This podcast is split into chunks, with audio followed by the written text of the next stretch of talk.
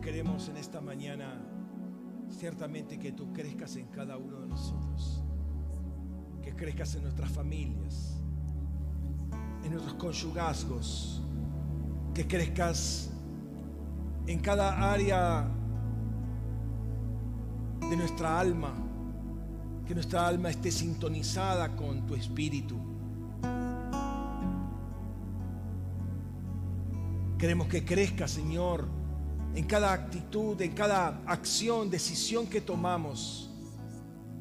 Que no seamos nosotros, sino que seas tú el que habla, el que hace la obra como expresaba Jesús en sus días de carne, que él veía a, a su padre hablar y hacer y hacía en conformidad.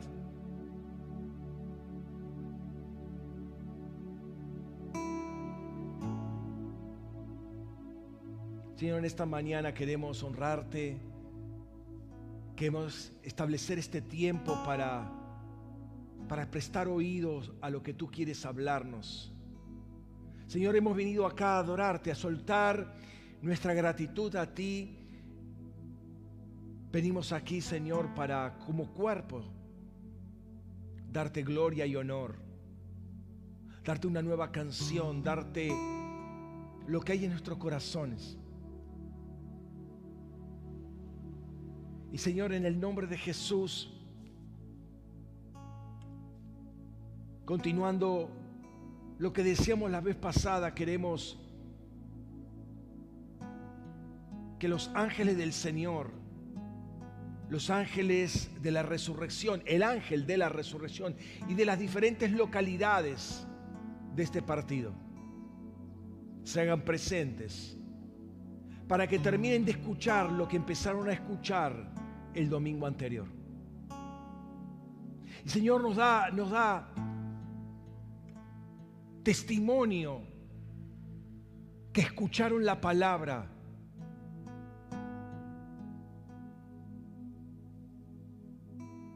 Y Señor, entendemos que por haber escuchado la palabra comienza un tiempo de edificación, un tiempo de restauración.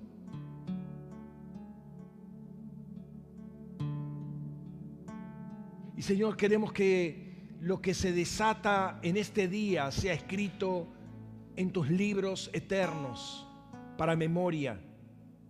De lo que se dice, de lo que se establece, lo que se declara, porque no hablamos simplemente a hombres, no hablamos a una iglesia terrenal, sino hablamos desde una posición de privilegio, Señor, que tú nos has puesto por tu fe, por la obra que tú hiciste en la cruz, Señor, para hablarle también a principados y potestades en los celestiales. A los hijos de Dios, aquellos, Señor, que, que se inclinan ante, ante tu autoridad y la reconocen, como aquellos también que están opuestos y se resisten, pero que en el nombre de Jesús, hay palabra para ellos, palabra de juicio, por cuanto no han escuchado la, la, voz de Dios y no han visto y no han reconocido la obra de Jesucristo en la cruz. Y como Él está hoy ascendido y glorificado, sentado a la diestra del Padre.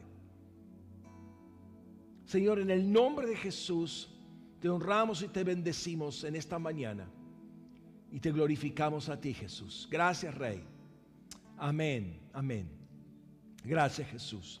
Pueden tomar asiento, hermanos. Gracias por estar con nosotros. Dios los bendiga. Bendigo a los hermanos que están del otro lado de la pantalla. Que el Señor tenga gran misericordia y gran bondad y, y abundante gracia para con sus vidas y aumente revelación sobre revelación. Gloria al Señor.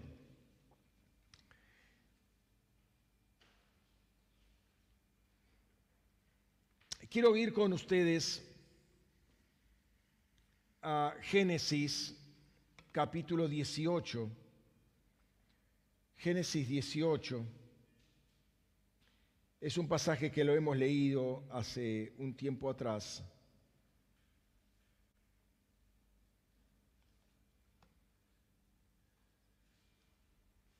18, gracias, 18.32. Génesis 18.32.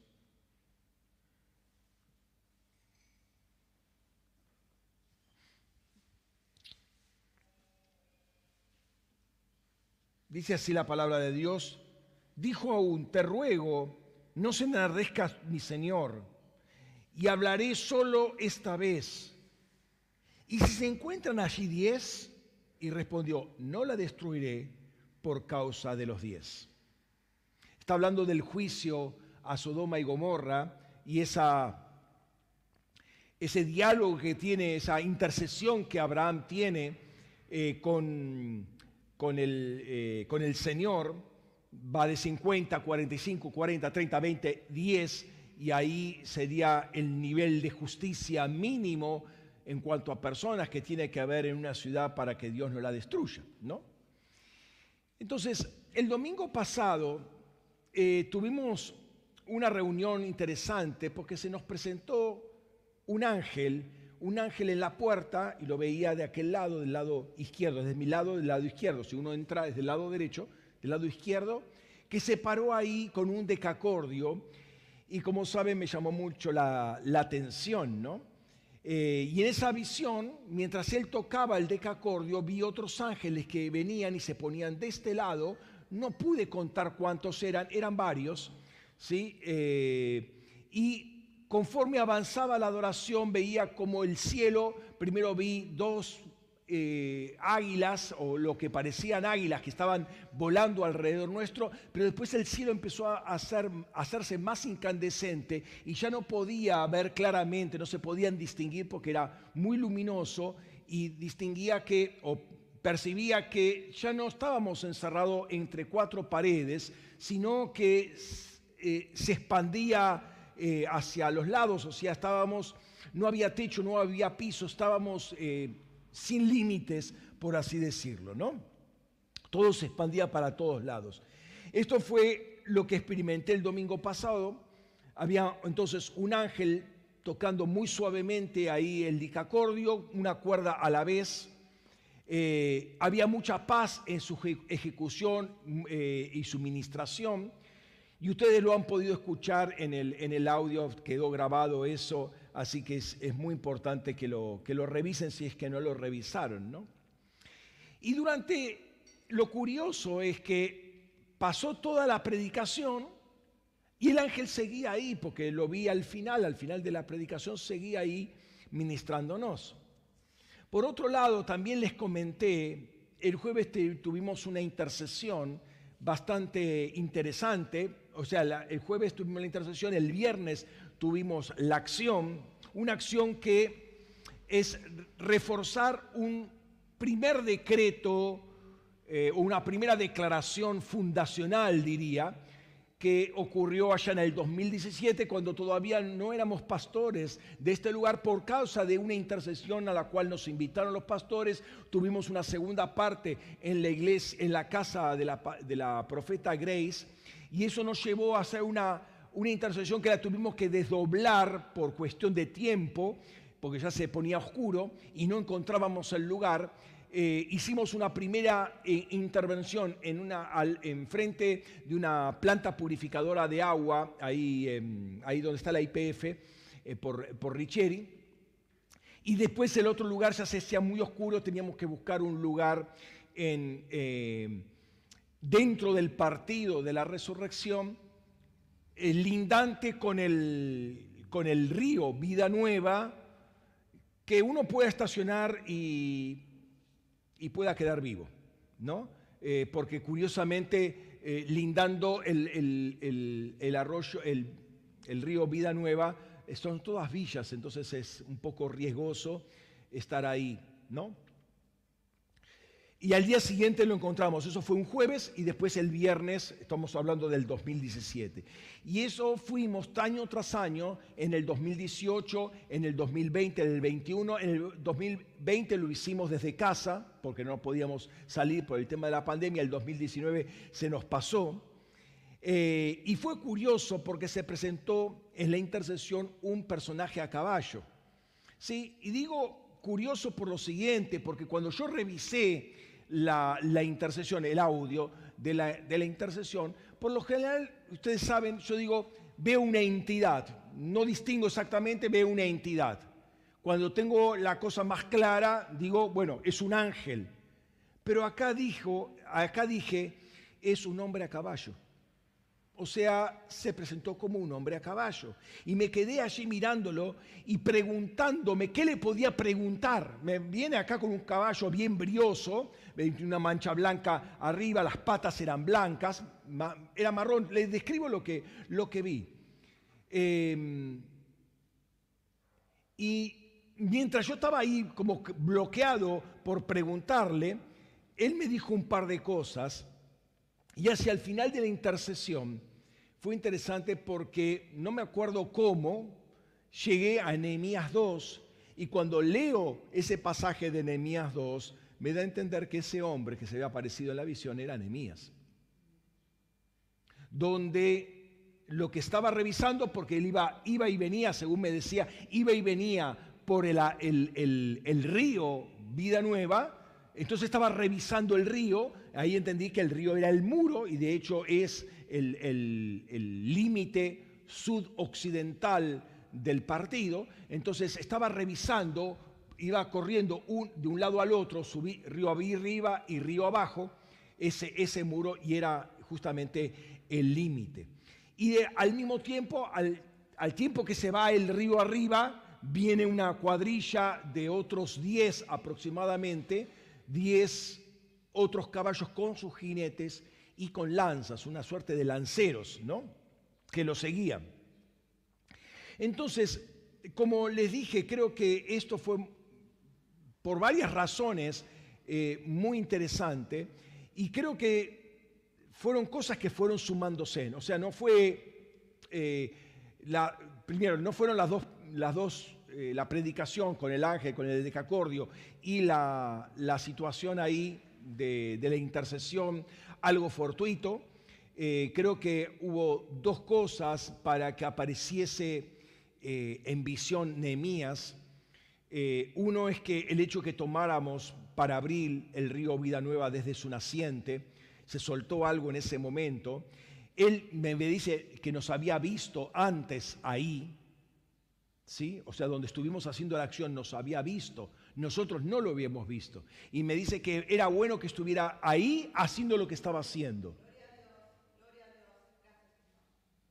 Ahora se hizo visible y creo que se hizo visible justamente una, una razón es por eh, la toma del río eh, Vida Nueva desde su naciente, y dos, por el mensaje del domingo, lo que se soltó el domingo, el ángel con el decacordio y los ángeles que entraron, que sospecho que esos ángeles que entraron son los, que, los de la cuadrilla que después vi que seguían a enemías. Sospecho, no puedo decirlo con, con, certeza, ¿no? Pero lo que se soltó muy fue muy fuerte. Se habló del espíritu de Sodoma y otros espíritus que salían de Sodoma, como el espíritu de Moab, Amón, Belial y finalmente el espíritu de Balaam, que estuvo asociado con Madián, que estuvo asociado con Moab también, porque Balak era de, Moab, ¿no? Y también se habló, se, habló del, del dios Quemos, de los amonitas y de Moloch, mayormente de los amonitas. Ahora, ustedes saben que em, a, todo el trabajo que se propuso hacer Nehemías, se le opusieron dos personajes, después aparece un tercer personaje, eh, los famosos Zambalat y Tobías. Zambalat era amonita y em, perdón, Zambalat era moabita y, y Tobías era amonita. O sea, nuevamente eh, eh, eh, está dentro del tema que estábamos hablando. Después se le aparece un tal Gesem y Gesem es el árabe. Ahora, sabemos cuáles son las intenciones de los árabes, particularmente en cuanto a su aspecto cultural y insidiosamente en contra de los cristianos o de los judeos cristianos. ¿no? Y Gesem quiere decir chaparrón, quiere decir lluvia. Y el viernes tuvimos que hacer la acción eh, fuimos al lugar y después, eh, al volver, porque había mucho problema, hay muchas calles, muchas rutas y demás que estaban eh, ¿cómo se llama? Arreglándose, entonces el tránsito está muy lento y tenía poca nafta. ¿Y dónde voy a cargar nafta? Justamente en el punto donde hicimos la, primera acción en el 2017, en esa IPF, que es el punto sobre la Richere que une la línea que, que conecta Loma de Zamora con la resurrección. En ese punto. Para soltar palabra a ambas congregaciones para que se fortalezcan. Miren qué casualidad, casualidad entre comillas, que el domingo que viene vamos a tener una reunión conjunta, la primera reunión conjunta. O sea, yo veo muchas cosas que se están uniendo y, creo que son relevantes, que creo que son importantes tenerla en cuenta. Eh, fue muy interesante soltar las palabras de fortalecimiento a ambas congregaciones, como soltar eh, palabras para eh, esta congregación, para el partido, pero para también por la iglesia. Es lo que hicimos justamente en la acción. Eh, no le hablamos, o sea, le hablamos al río, sí Señor, le hablamos al ángel del río, pero soltamos palabras para el partido sobre todo, porque ese es el propósito primario, y para la iglesia del partido, no solamente esta congregación, para la iglesia del partido, para que rompa justamente con toda la, eh, todas las mezclas que hay en la iglesia. Curiosamente, en la intercesión, el, Señor nos da el Salmo 29, que comienza con una exhortación a los ángeles de gobierno, dice a los hijos de, Elohim, a los ángeles que están en gobierno, eh, comienza con esa exhortación para reconozcan el poder, reconozcan el señoría, la santidad, que se postren delante de su santidad. Y es interesante que, eh, que 16 veces en el Salmo se menciona el, eh, el nombre del Señor. Cuatro en esa introducción, cuatro al final, cuando habla le habla a la gente que él preside sobre el diluvio, Yahvé preside sobre el diluvio, sienta, Yahvé se sienta como rey, bendecirá Yahvé con paz y con fortaleza eh, a, su pueblo, ¿no? Y en el medio están las siete voces del Señor, pero hay ocho nombres, o sea, la primera voz aparece dos veces el nombre de Yahvé. ¿Y por qué digo que esto es curioso? Porque le estábamos hablando al partido. ¿Y qué tiene que ver? Es que el partido tiene 16 localidades y 16 veces aparece el nombre de Yahvé. O sea que cada ángel ahí presente, porque estuvieron en la intercesión, recibieron una, eh, una palabra de parte de Dios para cada uno de ellos. Fue un mensaje que fue dado, entiendo, y que lo escucharon los 16 ángeles del partido. Por eso es un tiempo de restauración, es un tiempo de, reedificación. Y por eso hice un cambio de planes a último momento para venir a predicar hoy acá, porque entiendo que esto es una continuación de lo que se soltó la vez pasada.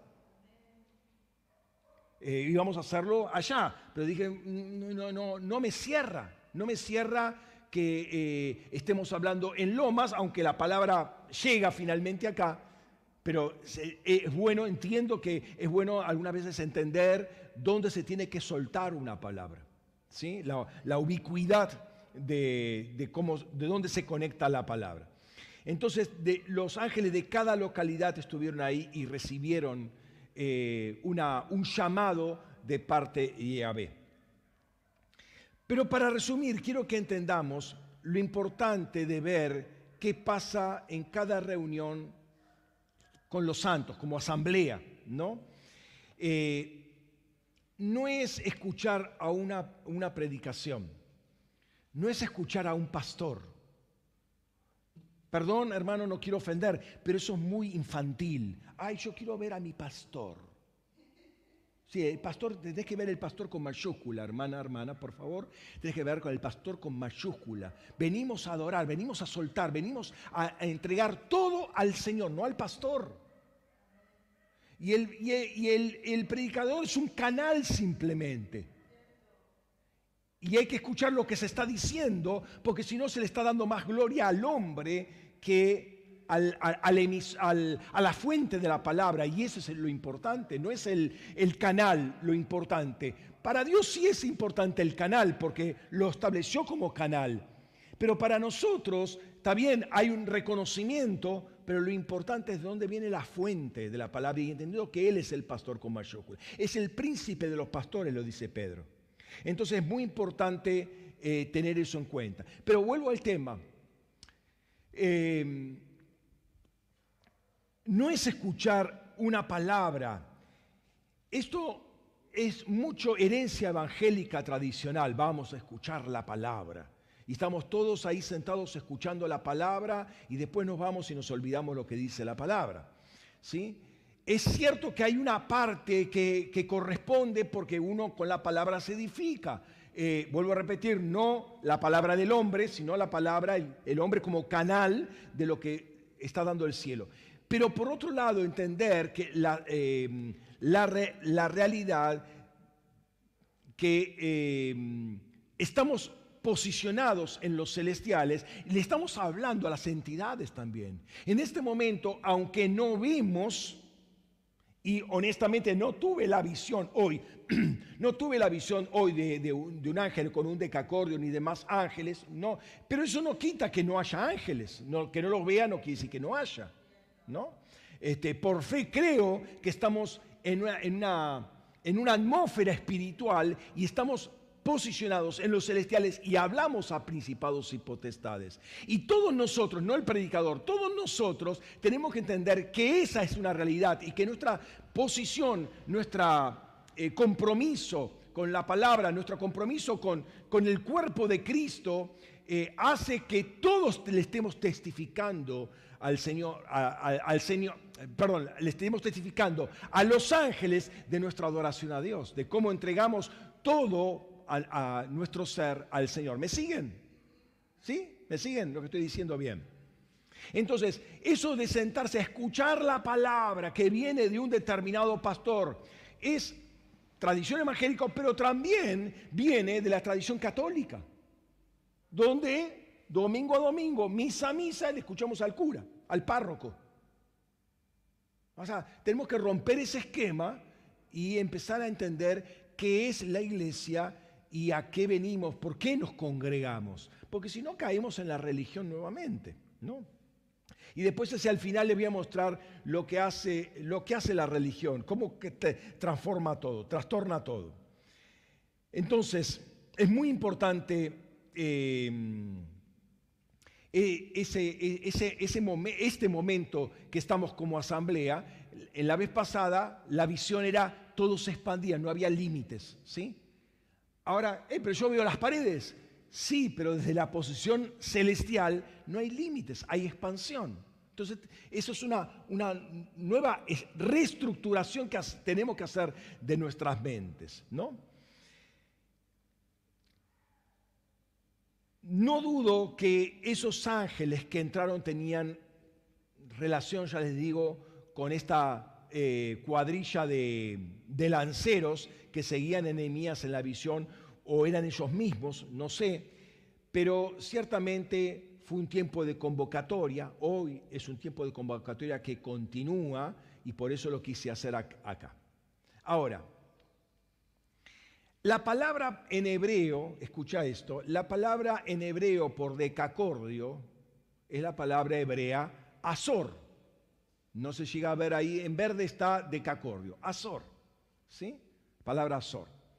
La palabra azor viene de la palabra eser, que quiere decir 10. Decacordio, descuerdas, es la palabra griega, ¿no? Decacordio. Eser. Y eser viene del verbo azar, que es acumular. Entonces 10 es la acumulación de dedos. ¿Sí? Ahora, curiosamente, azar, el verbo azar, es dar el diezmo o tomar la décima parte. Y qué interesante que la vez pasada hablamos del diezmo de Melquisedec. Ahora, yo no, no sabía esto, recién ahora me entero en, este, en estos detalles de la palabra eh, azar. O sea, por lo general el verbo que se perdón, el sustantivo que utiliza por diezmo eh, es eh, meazar, o sea, es una modificación, una modificación de esa palabra, se le pone un, un prefijo, porque es como se arman las palabras en hebreo, ¿no? Pero es interesante porque es lo que se estuvo soltando el domingo también, ¿no? La palabra decacordio, ya les digo, es una transliteración de la palabra en griego, deca, diez, eh, cuerda, eh, cordio, cuerdas. Eh, pero hay otra cosita más ahí que después les, voy a, les, voy a, mencionar. ¿no? Y hablamos del diezmo y particularmente del diezmo de justicia. ¿sí? Y diez tiene que ver con justicia. No sé en qué tono estarían afinadas esas cuerdas, no sé si se sabe actualmente, yo, yo lo desconozco, pero seguramente era una combinación o eh, guardaba una relación con las 12, los 12 cuerdas actuales, entendiendo que hay un par de tonos que fueron incorporados mucho más tardíamente, pensando en el esquema antiguo, eh, ya un poco posterior a esto, que es el esquema de las cuerdas, que, la afinación que empezó a hacer Pitágoras y demás. ¿no? Pero hay dos tonos, el sí y no me acuerdo qué otro más, se incorporaron más tardíamente. El sí seguramente se, se incorporó tardíamente, creo que es el fa sostenido. Pero en fin, eso es un detalle menor ese. Em, lo más relevante creo que eran 10 cuerdas por el significado que tiene el número 10. Una palabra que aparece cerca de Azor es Nebel, que quiere decir arpa, por lo que entendemos que el Azor era un arpa de 10 cuerdas. ¿no? Este ángel tañía el arpa eh, con mucha tranquilidad, tocando muy suavemente las cuerdas de la más grave a la más aguda, una por una, y cada una tenía un significado. No sé cuál es el significado, aún no lo sé. ¿No?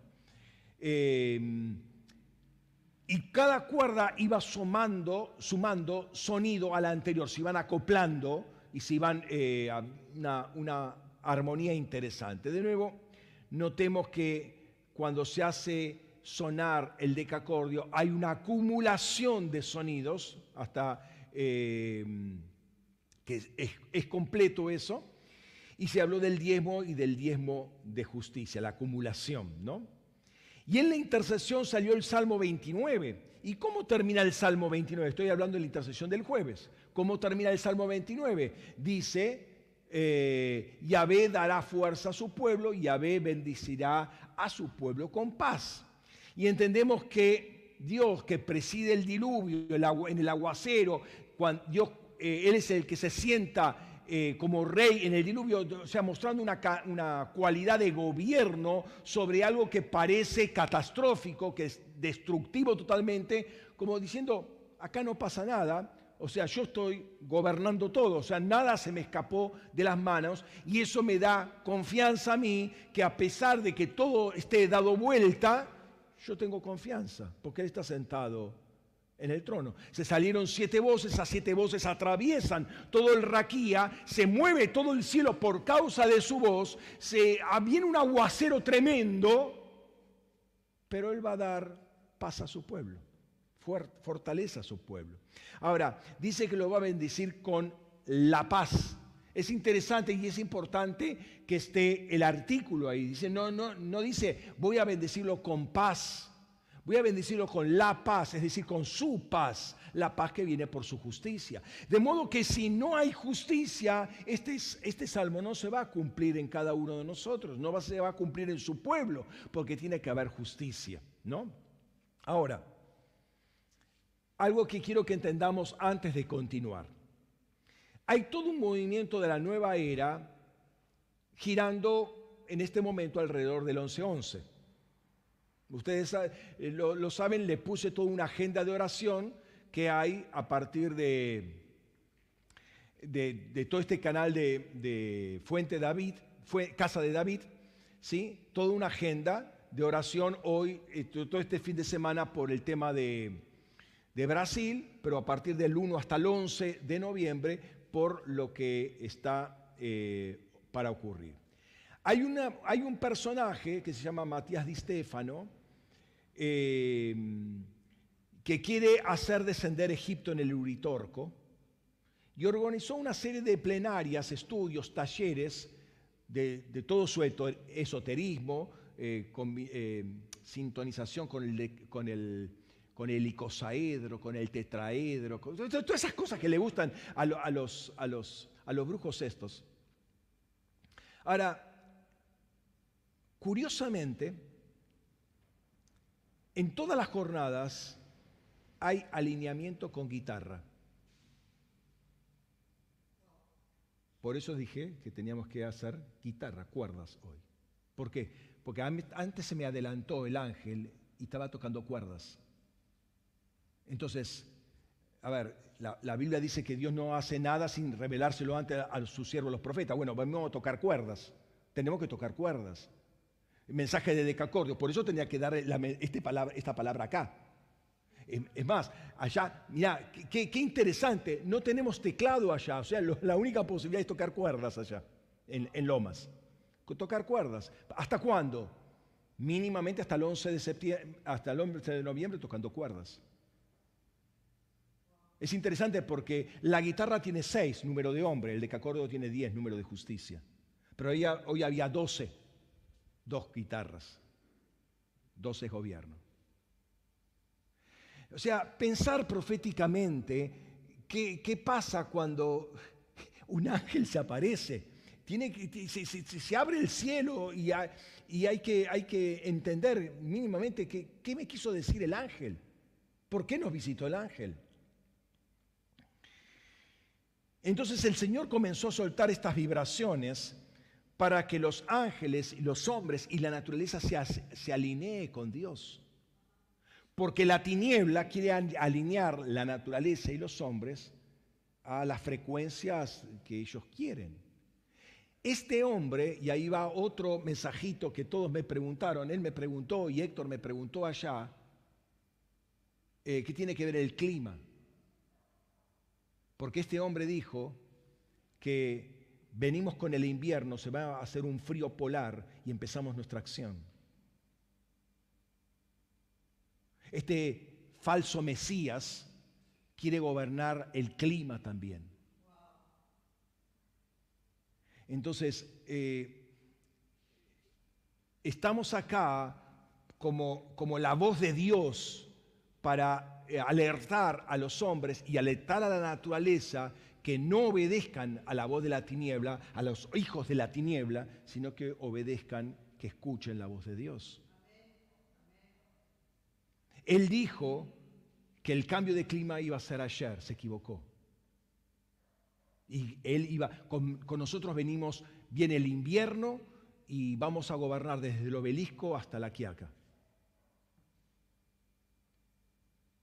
Cancelamos esas palabras en el nombre de Jesús, no gobiernan ni un alfiler. En el nombre de Jesús.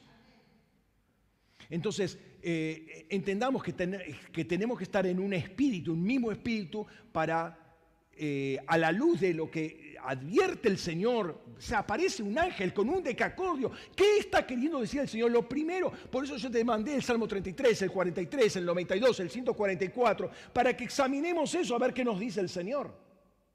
Tiene que hablar el Señor. Se nos presentaron ángeles acá. ¿Para qué? Mínimamente, ¿para qué? Abraham dice, no pase de acá, mi Señor, porque para esto ha venido, quédese, movilizo toda la casa, porque quiero escuchar el mensaje que tiene el ángel, el que, tiene el Señor. Hablamos hace unos domingos atrás al, respecto.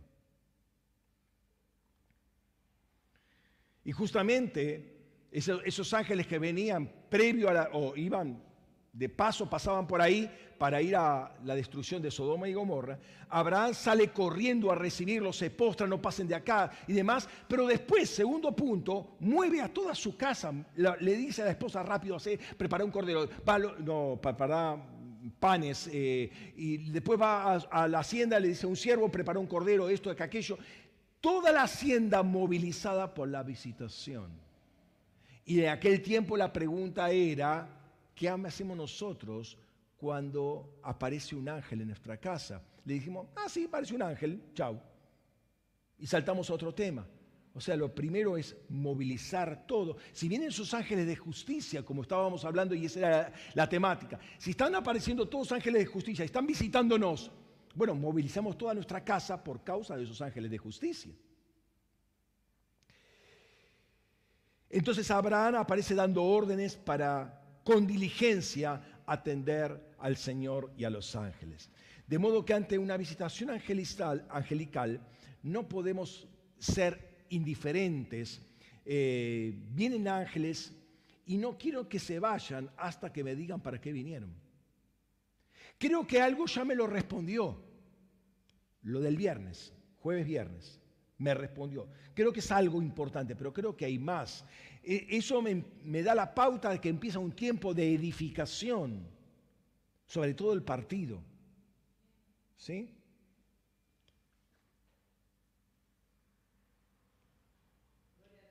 Somos 12, qué interesante.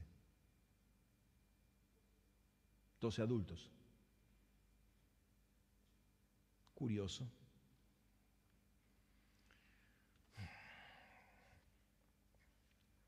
Se quedó toda la reunión ese ángel y esto fue muy llamativo.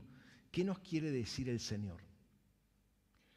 Eh, para mí no fue un domingo más eh, y por eso vuelvo a insistir, hice un cambio de planes para soltar esta palabra en el día de hoy.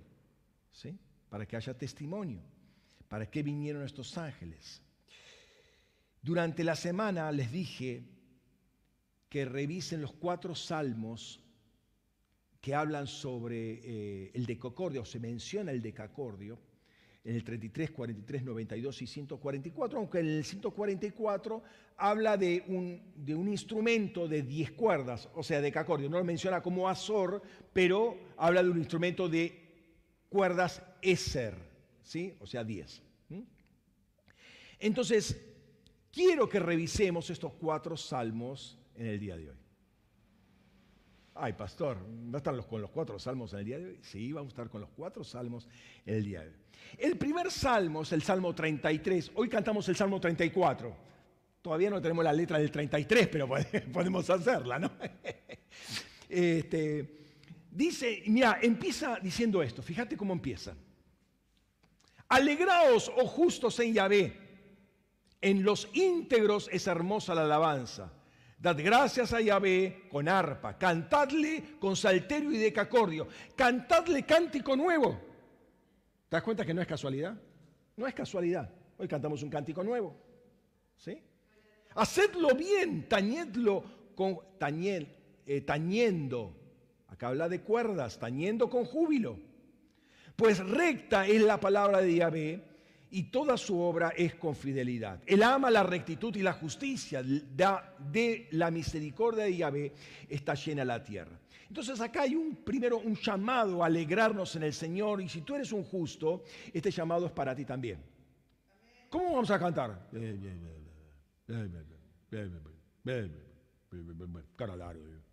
No, cantarlo con júbilo.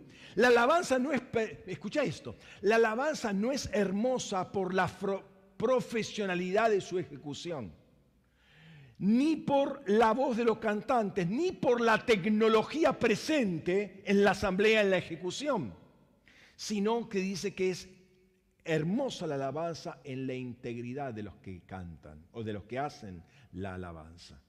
¿Sí? Eh, eh, entre los íntegros. Es el corazón de los justos lo que hermosea la alabanza. Esto no quiere decir que uno cante con cara larga, porque el, rostro finalmente es la expresión del corazón. Y si el corazón es íntegro y es justo, el, rostro debe brillar. ¿no? Tanto el salterio como el decacordio son instrumentos de cuerdas. Cuerdas afinadas, sintonizadas con su voluntad. Eh, dice al cantarle de dar gracias, de hacerlo bien y hacerlo con júbilo. Eh, y la razón de esto es la rectitud de la palabra. La rectitud, la fidelidad con que Dios hace todas las cosas. Él ama la rectitud y la justicia. Las dos palabras son justicia y juicio ahí. ¿Sí? Y sabemos que ese es el fundamento del trono, o sea, que Él ama el fundamento del trono. Cuando estamos eh, soltando esto, estamos estableciendo el trono de Dios en el lugar. O sea, no porque se llama iglesia, esto es algo particular.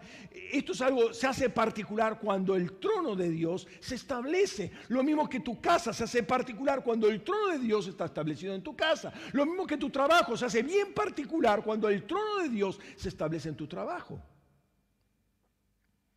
Él ama la rectitud y la justicia. Y, el Salmo continúa diciendo, que de la misericordia de Dios está llena toda la tierra. Y es claro, si no fuera por la misericordia de Dios, la tierra ya no existiría hace tiempo. El Señor tiene misericordia y muestra más misericordia, ¿sí? Y vuelve a hablar del poder y la fidelidad de su palabra. Fíjate cómo sigue versículos 6 al 9. Por la palabra de Yahvé fueron hechos los cielos y todas sus constelaciones por el aliento de su boca. Él junta como como montón las aguas del mar, Él pone en depósitos los abismos. Tema a Yahvé toda la tierra, tiemblen ante Él todos los habitantes del mundo, porque Él dijo y se hizo, Él ordenó y se cumplió. Pero además de esto está diciendo que toda la tierra tiemble, ¿sí?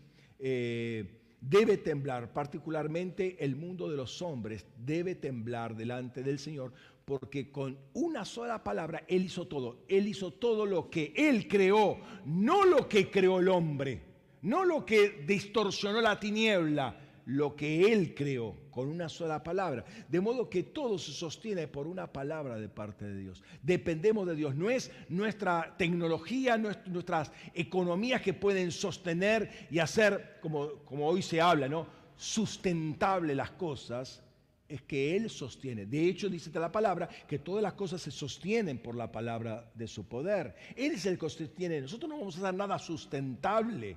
Eso de sustentable, de la Agenda 2030, de la economía sustentable, de la ecología sustentable, todo sustentable, hermano, si no lo sustenta Dios, el hombre no lo va a poder sustentar si es el que este destruye todo el hombre. Pero también advierte, versículos 10 al 15, Yahvé hace nulo el consejo de las naciones y frustra los planes de los pueblos. El consejo de Yahvé permanece para siempre y los pensamientos de su corazón por todas las generaciones. Cuán bienaventurada es la nación cuyo Elohim es Yahvé, el pueblo que él escogió para su propia heredad. Yahvé mira desde los cielos, contempla a todos los hijos del hombre. Desde el lugar de su morada observa a, todos los habitantes de la tierra, el que forma los corazones en todos ellos considera sus acciones. En estos tiempos donde a nivel internacional se hacen pactos, hoy eh, le comunicaba una, una, noticia que segura, no sé si la, llegaron a ver, pero eh, sobre el tema de Rosario, el tema de Rosario es un tema internacional, hay conexiones con Colombia y con China. O sea, no es un detalle menor lo que está pasando eh, en, Colombia. Hay toda una agencia o un crimen organizado, pero está a nivel mundial. ¿sí? Eh, en este tiempo donde se hacen pactos, veamos la, guerra ya con Ucrania y todo lo que está dando vuelta en, el medio, que el gas, que no el, que no el gas, que la economía, que el trigo, que te bloqueo, que no te bloqueo, y está ahí todo al, filo de una tercera guerra mundial. Se hacen pactos, eh, planes, donde unos pocos se encumbran y se aprovechan de todo, eh, creyéndose como ser como Dios, ¿no? Y por eso algunos, eh, por temor o por lo que sea, se pliegan, se doblegan a esas voces. Pero la, eh, dicha es para la nación cuyo Elohim es Yahvé. Es decir, cuando una nación se dobla, estuvimos hace un, par de semanas en, Catamarca y veíamos cómo la gente se inclinaba ante una, ante una imagen, una idolatría, pero espeluznante, terrible, la idolatría que hay en esa ciudad, en esa provincia en general. Una sequedad tremenda. Tuvimos que hacer acciones simultáneas en varios lugares. Después les voy a contar un poquito. ¿Sí? Ah, no, ya les conté la vez pasada. Ah, sí, bueno, ya les conté. Gloria al Señor. Pero justamente se inclinan ante ídolos por temor. se inclinan ante hombres porque te presionan por acá, te presionan por allá y no, por la duda, que esto, que aquello, mejor hago esto, mejor. Y uno vive siempre inclinados ante temor. Dichosa la nación cuyo Dios es Yahvé. Él observa nuestros caminos, Él observa nuestros corazones que ha creado para ver cómo funciona o lo hemos corrompido. ¿Qué corazón está sintonizado con Él?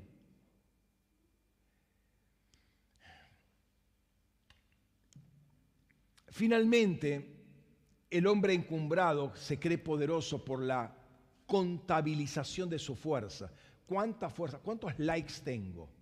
¿Sí? ¿Cuántos seguidores en Instagram o, Facebook? Eh, se cree uno que es poderoso midiéndose con vara humana. O sea, ¿cuántos me siguen? ¿Sí? Y es muy común poder ver, eh, poder medir el poder terrenal por la cantidad de seguidores que uno tiene, ¿no? El gran pecado de, eh, ¿cómo se llama?, de David fue contabilizar, por eso Dios no quería que se hicieran censos, contabilizar su ejército.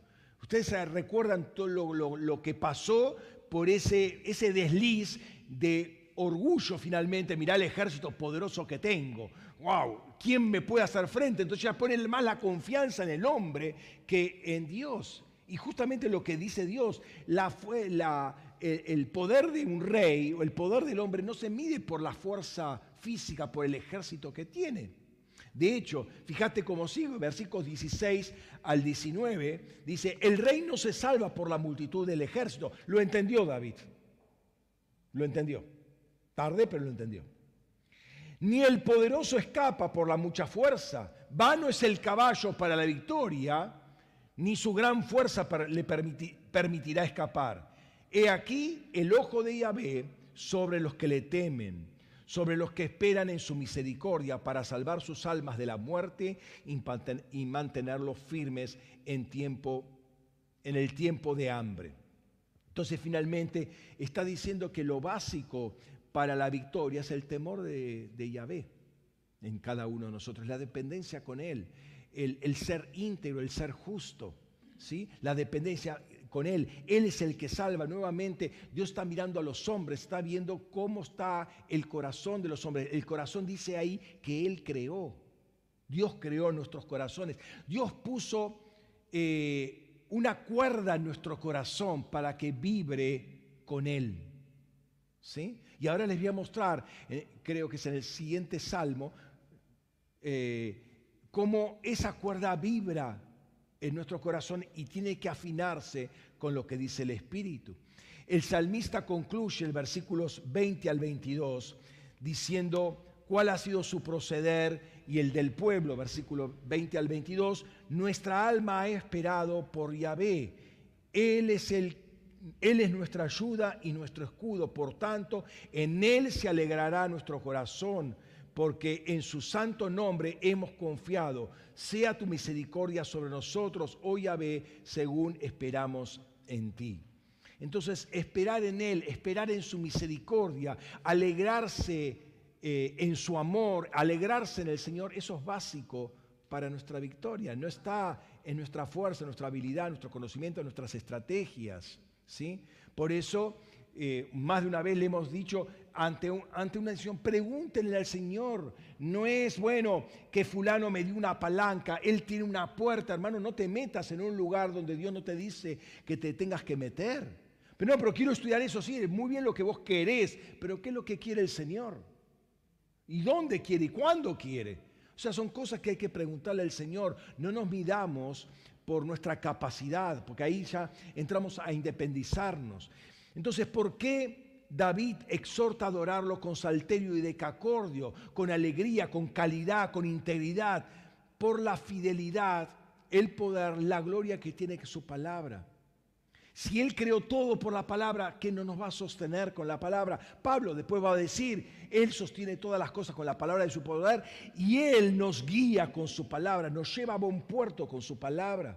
La palabra que utiliza no, no, no, no está bien eh, traducido, o sea, no es que no esté bien traducido, está incompleta la traducción porque la palabra fero, que él sostiene todas las cosas con la palabra de su poder, esa palabra sostener es conducir, es el verbo fero, conduce hacia el objetivo, o sea, hacia el diseño eh, en que, con que fue creada una cosa, una vida o lo que fuere. Los que confían plenamente en el Señor descansan y se alegran en Él. Descansar, alegrarse en Él. Y no buscan las cosas que, hacer las cosas como el mundo las hace. Pero todo el mundo lo hace así, ya sé, todo el mundo, pero vos no sos mundo. No lo hagas como el mundo lo hace. Hacelo como Dios dice. Pregúntalo a Dios. Hemos, estamos permanentemente en intercesión, como entrenamiento, hay siempre un entrenamiento. Algunos están en Águilas, otros están en, Casa de David, eh, estamos acá también. Eh, ¿Qué? Eh, que hay veces, pero estamos intercediendo constantemente porque tenemos que aprender a escuchar la voz de Dios. Por lo tanto, por mucho tiempo la iglesia evangélica le estuvo diciendo a Dios lo que tiene que hacer. Nosotros tenemos que aprender qué es lo que Dios quiere que hagamos. Es algo muy, muy diferente. Saben que Él va a actuar a su modo y a su tiempo, por eso el justo no se impacienta.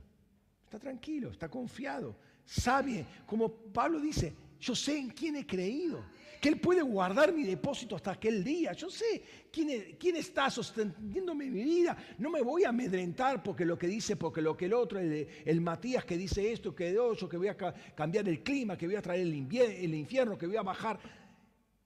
El justo está confiado. Dios desbarata los diseños de las naciones.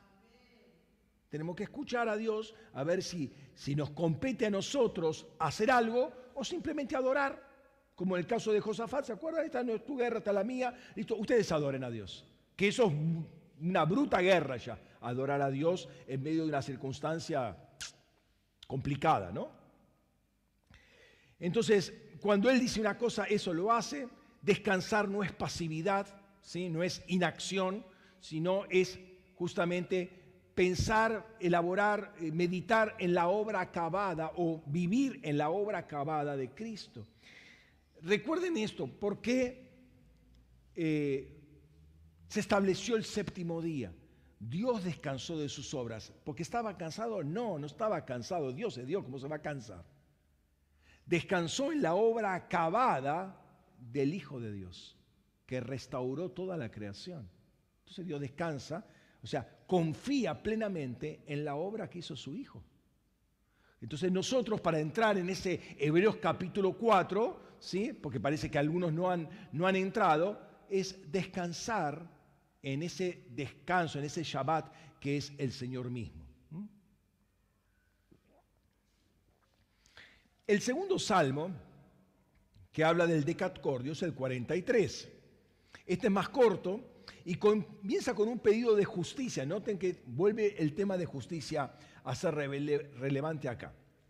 Lo que está viendo el salmista, o sea, lo está viendo a Dios como juez, no tanto como papá, no tanto como amigo, inclusive no primordialmente, aunque lo menciona como Dios, sino como juez. Hazme justicia. Está hablando a un juez, ¿no? Y dice así, versículos 1 y 2 hazme justicia, oh Elohim, y defiende mi causa.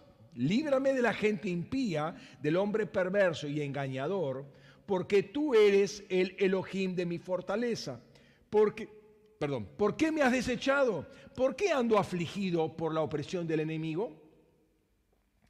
Cuando los impíos gobiernan y ponen sus leyes o sus reglas, todo se vuelve, toda la sociedad se vuelve oscura y tétrica.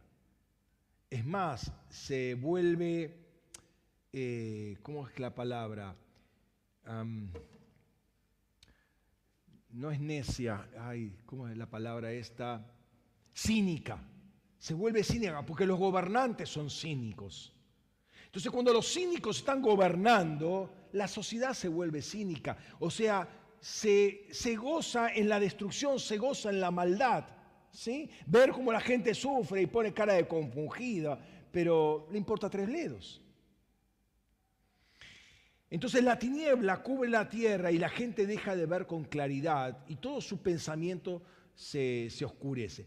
En Isaías 59 se muestra un panorama muy sombrío, muy terrible para una ciudad o para una nación cuando, la injusticia está gobernando. Dice versículos 9 al 11, para, tomar un, párrafo solamente, léanlo todo, es, es, tremendo este Isaías 59. Dice, por eso el derecho se aleja de nosotros y la justicia no nos alcanza. Esperamos luz y aquí tinieblas, claridad y andamos en oscuridad. Vamos palpando la pared como ciegos, sí, andamos a tientas como gente que no tiene ojos. En pleno día tropezamos como al anochecer. En pleno vigor estamos como, como los muertos. Todos por igual gruñimos como osos y gemimos, gemimos lastimosamente como palomas. Esperamos la justicia, pero no la hay, la salvación, pero está lejos de nosotros. Eso pasa cuando el impío gobierna. ¿sí? Pero es ahí donde David clama y dice el versículo 3 y 4 del Salmo, envía tu luz y tu verdad y éstas me guiarán, me llevarán a tu santo monte y a tus moradas. Entonces entraré al altar de Elohim, al Dios que es la alegría de mi gozo y te alabaré con el decacordio, oh Elohim, Elohim mío. Qué interesante esto por varias cosas, porque la primera palabra para este año que recibimos, la primera predicación, 2 de enero, sí, 2 de enero creo que fue, de este año, fue que el centro iba a ser el altar de oro. Va a ser un tiempo de intercesión. ¿Y a dónde te va a conducir la luz acá? Entraré al altar de Elohim a ver, no está, altar, eh, no está hablando del altar de bronce, está hablando del altar de oro, el altar de adoración, de intercesión. La luz y la verdad lo van a guiar a Dios, a su morada, eh, al monte santo, que es la alegría de su gozo. El altar de Elohim es el altar de intercesión y el altar de adoración. Es interesante que cuando se arreglaban las lámparas, ¿se acuerdan las lámparas de candelabro? Se arreglaban cada vez que arreglaban también el, altar de incienso. O sea, sin luz no hay intercesión, sin intercesión no hay luz, no hay adoración. O sea, una cosa está combinada con la otra. Y allí estará David con el decacordio en el altar de adoración. Ahora David no podía entrar porque eso es el lugar para los sacerdotes. Pero sí podía entrar en el altar de, de, adoración celestial. Y ahí va a estar con decacordio. Recuerden que el altar, el altar de incienso, el altar de oro, según Hebreos 9, 3, está en el lugar santísimo, no está en el lugar santo porque pertenece al ámbito espiritual, pertenece a la intimidad con Dios. Solo por concesión en el Antiguo Testamento se puso afuera, se puso en el lugar santo, enfrente de, del, del arca, pero con el velo adelante. Ahora el velo ya no está más. De hecho, el lugar santo no está más. El que clama por justicia es el que adora con el decacordio y adora ahí, al lado, donde está el ángel. ¿Se acuerdan de dónde está el ángel que agarra el incienso y lo, lo arroja eh, a la tierra? ¿Sí? como respuesta a las oraciones, Apocalipsis capítulo 8, 3 al 5. Dice, ahí donde desapareció el ángel Gabriel cuando estaba Zacarías, ¿sí? ahí está David con el decacordio. Mira qué interesante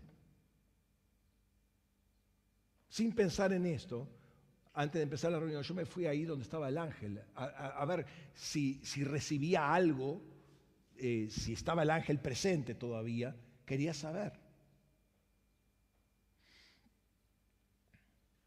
Ahora, el Salmo 15 dice, ¿quién va a estar ahí en el Monte Santo? El que anda en integridad y hace justicia y habla verdad en su corazón. ¿Ven, ¿Ven la conexión que hay con el Salmo 33? El íntegro. La, adoración es, el cántico es eh, hermoso entre los íntegros.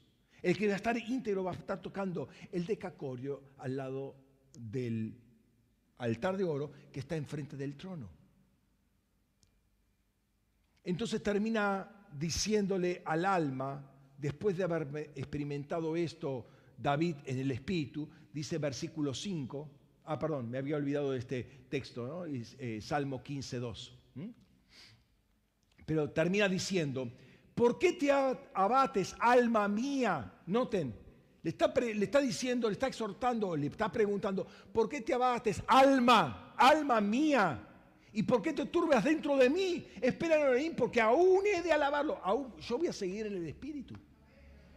Voy a seguir alabándolo en el Espíritu. Voy a estar todavía con el decacordio al lado del, altar de oro, adorando al Dios, porque voy a estar enfrente del trono. Aguardá. Parece que el alma de David estaba muy angustiada, muy turbada, muy este, impaciente. Ya, está, ya termina la adoración. No, no, para, para, todavía tengo que permanecer un tiempo más en el Espíritu. ¿Hola? ¿Pero cuándo termina, pastor? Todavía tengo un poco más en el Espíritu. Aguanta, alma, aguanta, tranquilo. Descansa en el Señor. Esa alma impaciente que quiere salir corriendo por los ravioles están cocinando. Tranquilo, deja los ravioles. Quédate en el espíritu. Sí, pero lo que pasa es que el, perrito necesita el huesito. Déjalo al perrito. Vos te das cuenta, si Dios no, le no se cae a los, a los gorriones, ¿te, crees que no le va a dar un huesito a tu perrito? Vos descansá en el Señor y adoralo. Está en el Espíritu, no salga del Espíritu. Seguí con tu decacordio en la mano. Esa hermosa la adoración entre los íntegros, entre los justos. El alma debe alinearse al Espíritu. ¿Ves? El alma no está alineada. El alma de David no estaba alineada. Esperan, aguardá, tranquila, alineate. Invertiste tiempo para alinearte. La cuerda del alma se tiene que alinear a la cuerda del decacordio. ¿Me estás siguiendo? ¿Hola? ¿Están ahí? Salmo 92. Es el más largo, es un poquito más largo. Ahora, es interesante este salmo. ¿Cuál es el título? Salmo para el Shabbat. Interesante o sea, para el día de reposo, para descansar. ¿Qué, uno hace en el reposo? Contempla las obras de, de Yahvé. descansa en el Señor contemplando sus obras. Y comienza diciendo, los cuatro primeros versículos, dice, buenos alabarte, oh Yahvé, y cantar salmos a tu nombre, oh Elión. Anunciar por la mañana tu misericordia y tu fidelidad en las noches con decacordio y salterio, con dulce tono de arpa, oh Yahvé, ciertamente me has hecho alegrar en tu obra. Las, por las obras de tus manos doy gritos de júbilo. Entonces, no, nuevamente acá David está eh, meditando en las obras de Dios y es material para alabarlo. O sea, uno ve lo que ha hecho Dios, piensa es material para sacar un cántico nuevo. ¿Cuándo sale? Bueno, medita en la obra de Dios y te va a salir una canción para Dios. Esa es eh, en el tiempo de reposo, en el tiempo de tranquilidad, cuando uno se concentra en las cosas de Dios, es cuando empieza a haber palabra que eventualmente puede ser una canción. ¿No? La misericordia por la mañana ante todas las expectativas del día, misericordia del Señor. Fidelidad, terminado el día, veo como Él fue fiel en todo, no dejó caer nada por tierra. Y elija tres, tres instrumentos de cuerda, decacordio, salterio y arpa. Con más cuerdas, con menos cuerdas, pero parece que le gustaban las cuerdas. ¿no? Eh, y es importante que nosotros eh, nos tenemos tiempo para analizar sus obras que son abundantes. Tener un tiempo de paz, de sosiego, de tranquilidad, para descansar, descansar en Él. El mundo no se cae a pedazos si vos no, no haces algo, ¿sí? Descansa en Él, pero medita en lo que Él ha hecho. Ese es el, centro, el núcleo del día de reposo, meditar en lo que Él ha hecho. Sigue pensando en las obras del Señor, pero ahora presenta a los inicuos. Muy interesante esto, personas insensibles, por lo cual no perciben la obra de Dios. O sea, diría, no, no hay necesidad de Dios, porque no tiene tiempo para pensar en todo. Toda, persona que se dedica un poco a pensar se va a de dar cuenta que hay un Dios creador, ¿no? Fíjate lo que dice versículos 5 al 9. Cuán grandes son tus obras, oh Yahvé, tus pensamientos son muy profundos. El hombre inicuo, perdón, el hombre insensible no los percibe, el insensato no entiende esto. Cuando los malvados reverdecen como hierba y todos los que hacen iniquidad florecen, es para que sean destruidos eternamente. Pero tú, Yahvé, eres exaltado por siempre. Porque he aquí tus enemigos, oh Yahvé, he aquí tus enemigos perecerán, serán dispersados todos los que hacen iniquidad. Nota los, los, los eh, calificativos que ponen a estas personas. El insensible, el insensato, los malvados, los que hacen iniquidad, tus enemigos.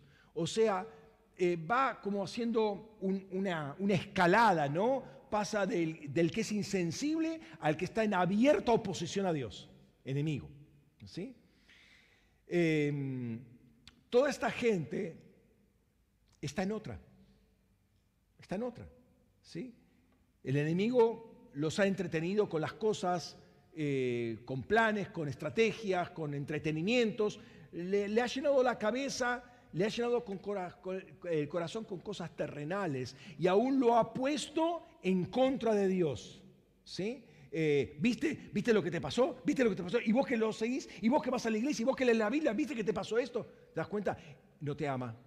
Y te empieza, le empezó a llenar la cabeza a estos insensibles de cosas para que se pongan en oposición a Dios. Entonces, eh, les embotó la cabeza, los bloqueó y el indiferente pasa a ser insensible e insensato, no piensa con cordura y otra vez la cordura con el corazón, con la cuerda. Está todo relacionado, es la misma palabra.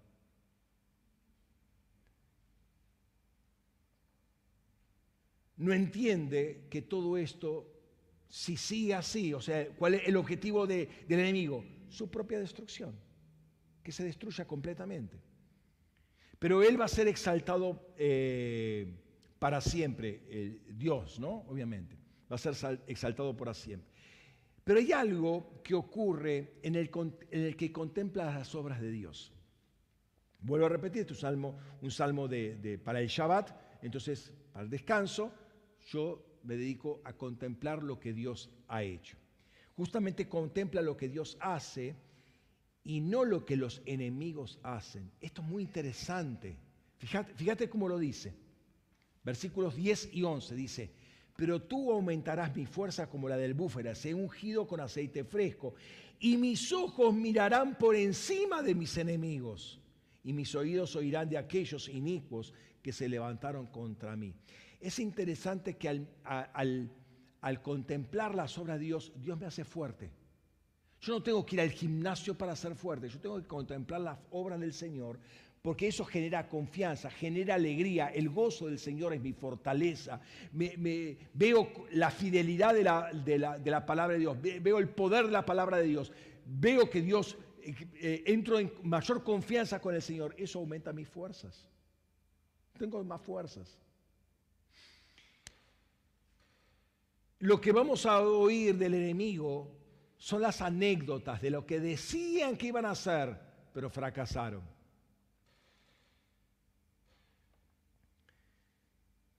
Verás por arriba de tus enemigos. Es qué interesante, ¿no? Porque el raquía está acá y vos vas a ver por arriba de tus enemigos.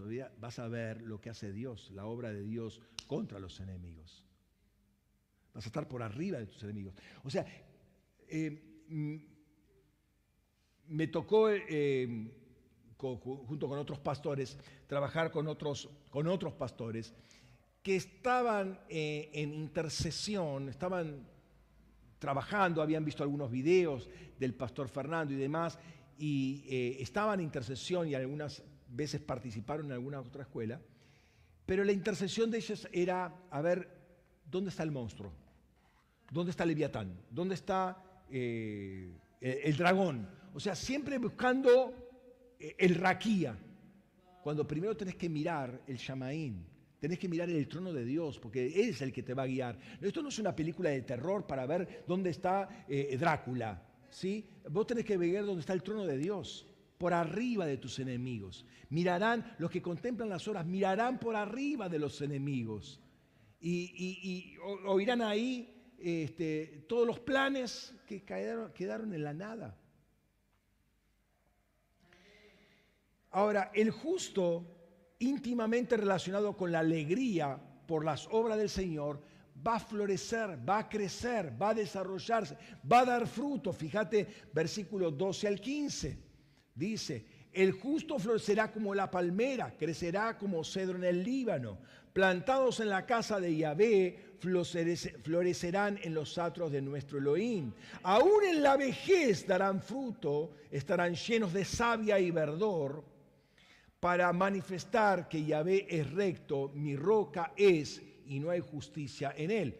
Noten, nuevamente está hablando de justicia. ¿Sí? Entonces, hay un lugar para el justo. En aquel tiempo, en el tiempo del Antiguo Testamento, eh, eh, las personas no podían llegar, las personas comunes no podían llegar más allá del atrio.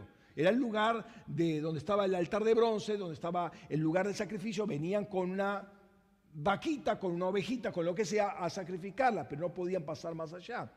Hoy el Señor nos está invitando a entrar, eh, Hebreos 4:16, a acercarnos con confianza al trono de gracia para, obtener, que obtengamos misericordia y llevemos gracia para el socorro oportuno. Hoy podemos estar delante del trono de Dios, plantados ahí al lado del altar de oro, al lado de la intercesión, al lado de la adoración, plantados enfrente con raíces profundas y de ahí no vamos a, ser movidos. El justo va a florecer en ese lugar. Uno tiene que estar plantado en ese lugar, va a florecer, va a crecer, va a dar fruto y aun cuando sea pasado en años, ya está en la tercera y cuarta edad, va a seguir dando frutos.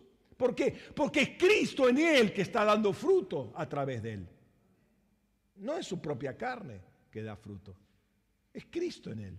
¿Sí? Aún en la vejez darán fruto y estarán llenos de savia y verdor para seguir testificando acerca del Señor. Qué interesante que es la perspectiva eh, esta de, estar con el decacordio. Delante está con el decacordio al, lado del altar de oro, está con el decacordio. Ahí es donde uno tiene que estar arraigado tiene que estar arraigado, con fuerza. Va a ser como la palmera, palmera que tiene una gran resiliencia, ¿no? O sea, se tuerce toda con los vientos. Vimos hace poco, y todos los años aparecen esos huracanes en, la, zona del Caribe, como las palmeras se inclinan, pero el huracán con 200, 300 kilómetros por hora de viento no la, no la saca. ¿Por qué? Porque tiene fuertes raíces fuertes raíces. Y se tuerce toda, pero después vuelve. Las, hojitas ahí, eh, las hojitas de la palmera, pero eh, está ahí. Al año siguiente vamos, siguen estando ahí las palmeras. Entonces, eh, si vos estás arraigado al lado del altar de oro con el decacordio, o sea, arraigado en la adoración, arraigado en la intercesión delante del trono, Van a pasar años y vas a seguir dando frutos. ¿Sí? Porque hay verdor. Tu hoja nunca va a caer, dice Salmo 1. Tu hoja nunca va a caer. Siempre vas a dar. Estás al lado de donde hay corrientes de aguas espirituales, ¿se entiende? ¿Sí? Ese es el lugar de arraigamiento. O arraigo, perdón, si estoy inventando palabras. El último salmo que habla del decacordio es el 144 y podríamos decir que este es un salmo de guerra. Interesante. Versículos 1 y 2 dice, bendito sea Yahvé mi roca, que adiestra mis manos para la guerra y mis dedos para la batalla. Misericordia mía y fortaleza mía, mi baluarte y mi libertador, escudo mío, en quien me he refugiado, el, el que sujeta a mi pueblo debajo de mí wow, no es por mi autoridad, es porque Él lo sujeta. ¿sí? Estos dos versículos muestran un poco la temática de todo el Salmo, un salmo que combina guerra con adoración. Así como Él adiestra sus dedos para la batalla, la batalla se hace en el decacordio. ¿sí? Es el mismo, el mismo que tensa el arco, es el que toca las cuerdas. ¿sí? Muy en línea con el Salmo 8, continúa presentando el caso delante del Señor. Hay gente que quiere su vida.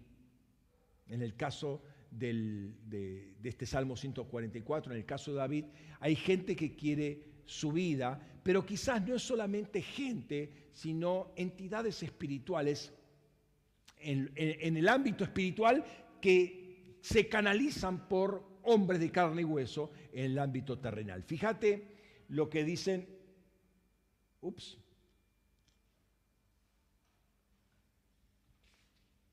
eh,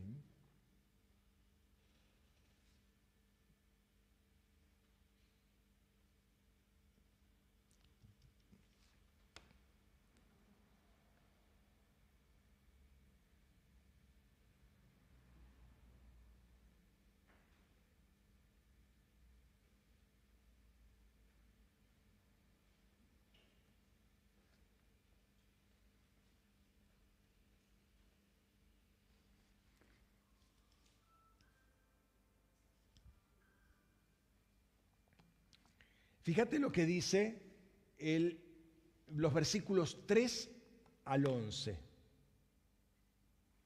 Hoy ve, ¿qué es el hombre para que te fijes en él? O sea, fíjense como el Salmo 8, ¿no? El mortal para que los tengas en cuenta. El hombre es como un soplo, sus días es como una sombra que pasa. Oh Yahvé, inclina tus cielos y desciende, toca los montes y humeen, despide relámpagos y dispérsalos, envía tus saetas y confúndelos.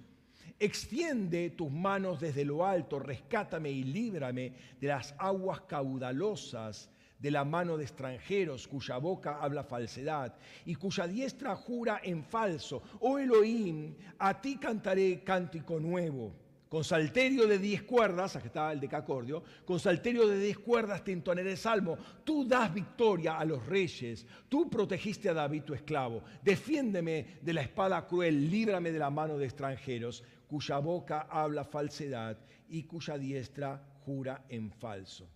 Ahora, noten que está comparando las aguas caudalosas con la mano de los extranjeros. Ahora lo vamos a ver con más detalle, pero fíjense que está ahí. Sabemos que las aguas son pueblos, naciones, tribus y lenguas, según Apocalipsis. O sea que está hablando de gente, pueblos, en un sentido algo terrenal, pero también estas aguas caudalesas hablan de ámbitos espirituales, aguas que lo quieren arrastrar, aguas que lo quieren chupar. Son voces, de hecho los pueblos sueltan voces, son voces del raquía, de los tronos del raquía, que sueltan aguas que quieren inundarlo cuando el agua que viene del trono de Dios viene para edificarnos. Por eso dice, que toque los montes y humee, o sea, que el, Señor toque esos lugares altos, esos lugares de gobierno, esos tronos y esos lugares encumbrados de donde se lanza toda esa acechante y humee, se quemen, se destruyan. Que salga su relámpago, es decir, salga su voz, que salgan sus saetas, es decir, que salgan sus emisarios, sus ángeles, y sean esparcidos y confundidos todos sus enemigos. Son entidades que no conocen justicia, que juran en falso, que hablan mentira, levantan falsos testimonios, maquinan planes siniestros. Todas esas entidades. Mira, el otro día estaba hablando con un hermano acerca de, eh, algo que hablé con un pastor que trabaja en indumentaria, ¿no? Y él me decía, para aquellos que dicen, guardo esta, esta ropa porque va a volver la moda. ¿Sí? Bueno, eso es un verso. Los colores de aquí a 10 años ya están todos establecidos. Lo que se va a usar cada año. Hay empresas, una o dos, que deciden a nivel mundial lo que se va a usar y ya está establecido de acá hasta el 33, está todo establecido ya. Eso para que veas cómo se gobierna desde el raquía la moda, por ejemplo. Entonces vos te crees una fantasía, ¿no? Que va a volver, que no va a volver. Mirá, ya está todo establecido. a preguntarle eh, a, a, esta gente, estos modistos que por lo general no son cristianos, lo más alejado del cristianismo que hay, ¿sí? Este, tienen todo diseñado ya.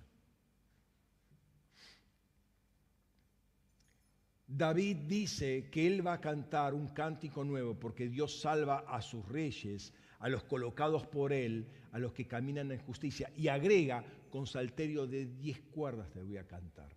¿sí? No deja de ser interesante, fíjate la estructura, y acá te va a ser claro, fíjate, bueno, no se ve muy bien el color, pero tiene una estructura que se llama concéntrica. ¿sí? La primera parte, la A, la que está escrita, versículos 7 y 8, es igual o muy parecida o tiene consonancia con 10 y 11, la parte A', y en el centro eso es la parte más importante. Fíjate, al principio dice, extiende tus manos desde lo alto, rescátame y líbrame de las aguas caudalosas de la mano de extranjeros, cuya boca habla falsedad y cuya diestra ah, jura en falso. Y versículos 10 y 11 dice, defiéndeme de la espada cruel, líbrame de la mano del extranjero, cuya boca habla falsedad y cuya diestra jura en falso. ¿Qué es el punto más importante? Lo central, lo central. Oh Elohim, a ti cantaré cántico nuevo, con salterio de diez cuerdas te entonaré salmos. Tú das la victoria a los reyes, tú protegiste a David tu esclavo. Ese es el centro. Ahí está la adoración que sale de David. Finalmente, este salmo, en línea con el Salmo 92, dice que va a haber prosperidad para sus hijas y sus hijas. Y no solamente eh, su, familia, sino toda su hacienda, tanto el grano como el ganado, va a aumentar. Fíjate, versículos 12 al 15, dice, sean nuestros hijos como plantas crecidas en su juventud, y nuestras hijas como esquinas labradas, cual las de un palacio, estén llenos nuestros graneros y provean toda clase de grano y sean nuestros rebaños por miles y diez miles en nuestros contornos. Nuestro, nuestro ganado vaya bien cargado sin ruptura ni pérdida. O sea, no haya abortos en el ganado, no haya muertes. Eh, y no haya grito de alarma en nuestras plazas. Cuán bienaventurado es el pueblo que tiene esto. Cuán bienaventurado es el pueblo cuyo Elohim es Yahvé. Noten que en estos dos últimos salmos habla de restauración, habla de familia, habla de hacienda, en línea con Nehemías que viene a restaurar el muro para reedificar Jerusalén justamente termina reconociendo lo importante que el pueblo adore a Dios, que tenga a, Dios como su Elohim. Hay promesa segura.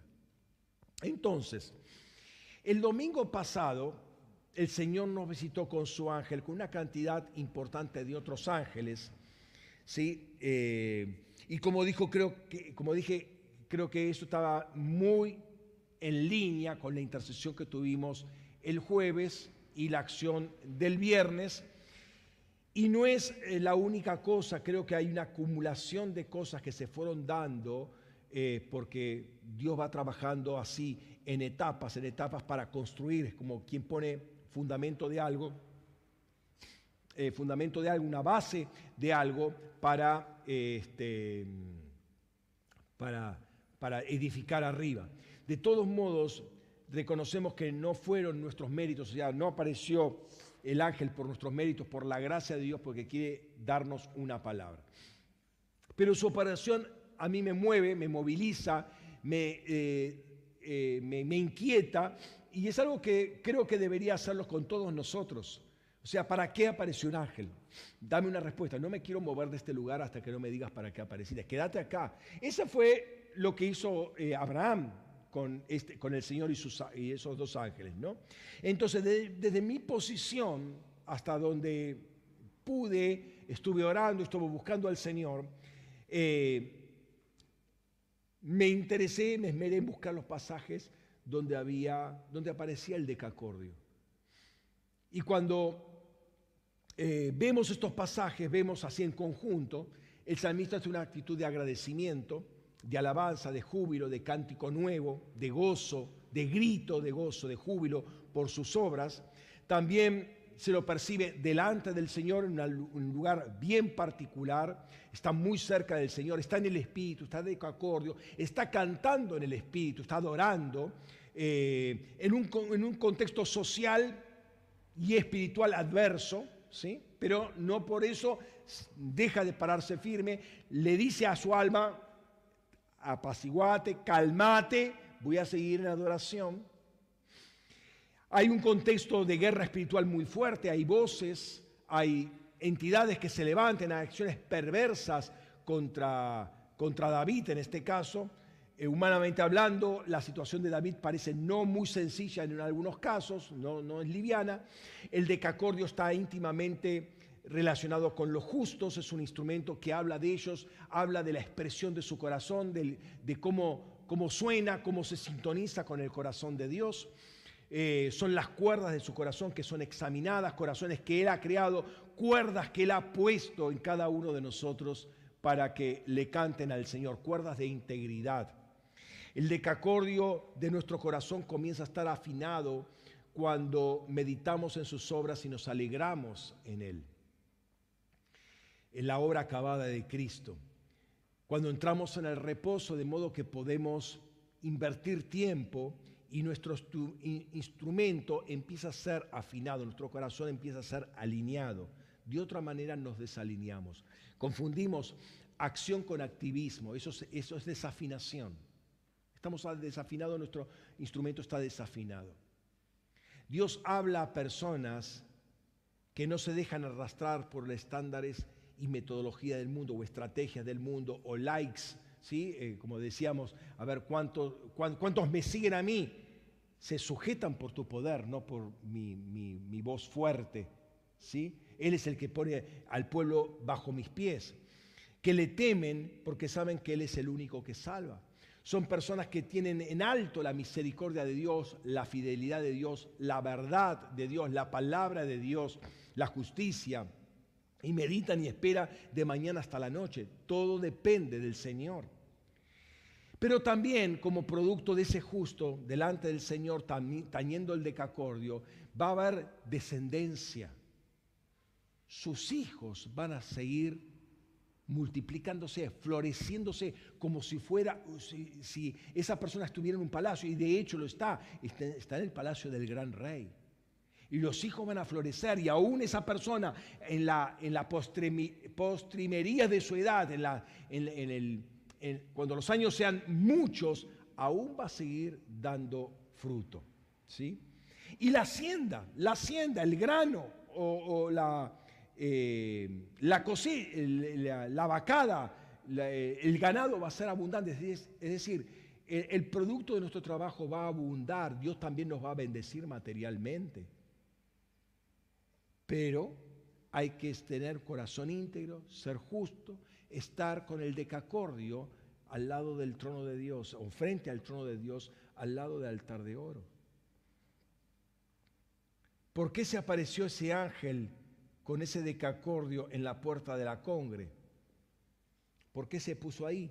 Mira, no tengo todas las respuestas, pero creo que hay un mensaje de esperanza no solamente para la congregación, sino para todo el partido. Llego, entiendo que es para todo el partido. Ninguna de esas cuerdas es igual. Toda cuerda tiene un propósito, como todo corazón tiene un propósito. Habla de algo, su, ejecución no era fortuita. Yo podía hacer tin, tin, tin, tin. ¿sí? Iba subiendo de más grave a más aguda. Eh, una cuerda a la vez estaba tocando. Eh, no era fortuita su ejecución. Ministraba paz, pero también ministraba sanidad, ministraba liberación, ministraba apertura, ministraba fortaleza. Y esta vez creo que el ángel eh, nos estaba enseñando algo eh, y creo que hubiésemos perdido algo importante si no prestábamos atención eh, a ese ángel, hubiese sido un culto más. Si yo no hubiese visto a ese ángel, para mí era un culto más, pero eh, a la luz de lo que pasó, entiendo que hubo un mensaje de parte de Dios.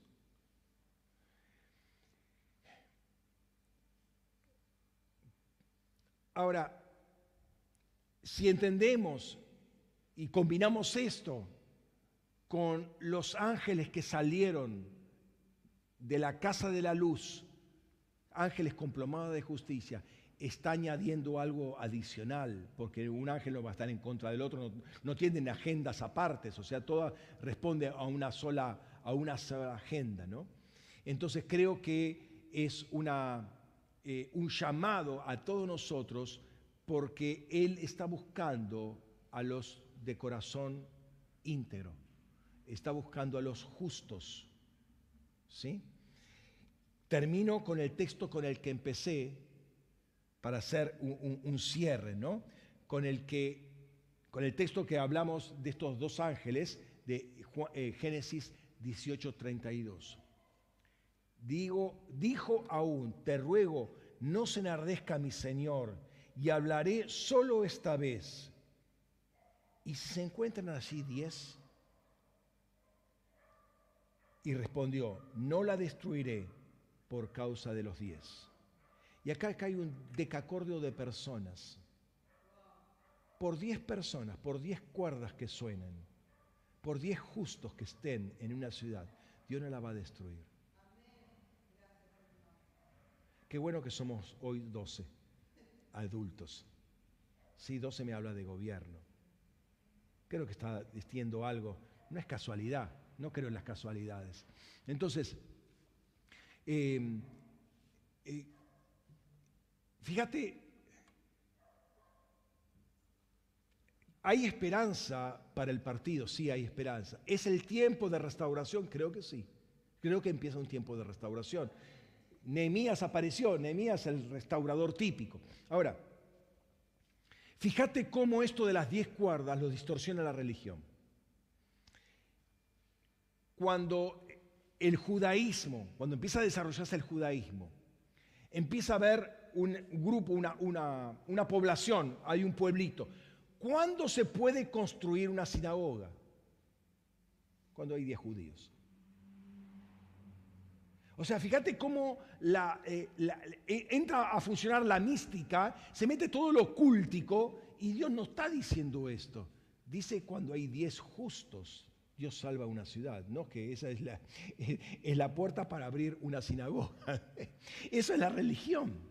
Entonces, no creamos que cuando hay diez eh, podemos hacer algo religioso que le agrade a Dios. No, lo que Él quiere es diez justos para que se levante una sociedad justa. Los ojos del Señor recorren toda la tierra y buscan corazones justos, corazones íntegros. Recorre las congregaciones y busca corazones que le teman y pongan toda su confianza en Él y no busquen las mezclas. Por eso el mensaje que dábamos eh, ahí al lado del río era un mensaje que iba para toda la, eh, población de la resurrección, pero también para la iglesia de la resurrección, para que sacarlo de la mezcla, ¿sí? para que los corazones sean íntegros. Muchas veces nuestros corazones creemos que son íntegros, pero no son íntegros delante de Dios.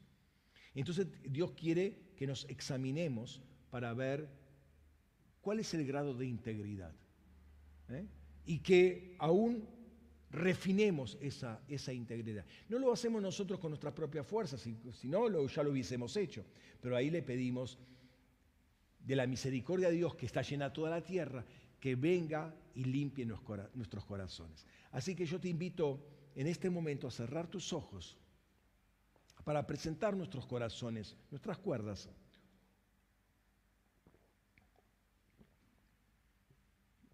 delante del Señor.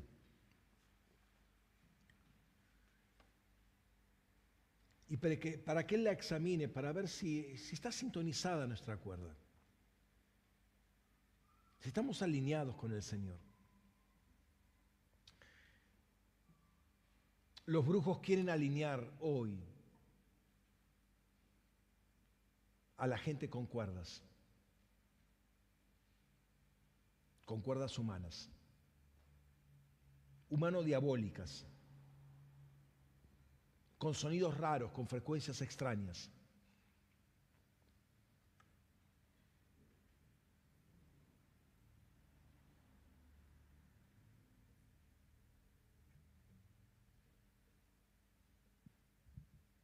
Pero vos le tenés que decir a, tu corazón, espera, alma, espera, espera, espera, espera un poco. Voy a seguir en el Espíritu. Voy a seguir en el Espíritu, voy a seguir adorando. Mis cuerdas van a seguir siendo tañidas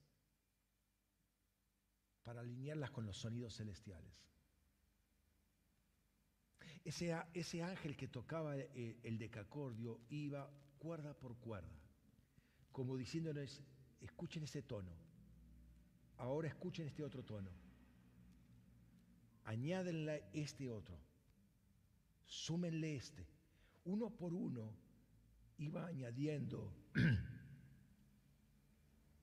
sonidos, vibraciones. Y cada vibración hacía algo en nuestra alma y aún en nuestro cuerpo y aún en la naturaleza.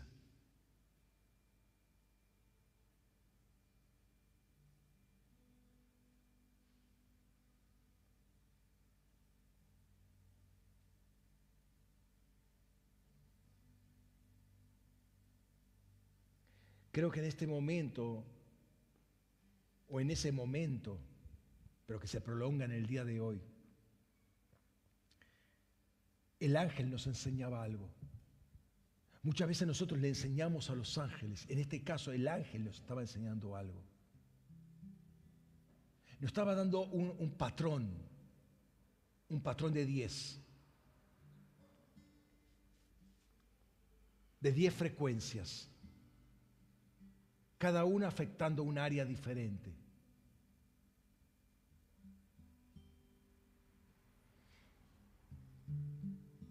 Te invito a que te examines áreas en tu vida. No sé si habrá 10, no sé.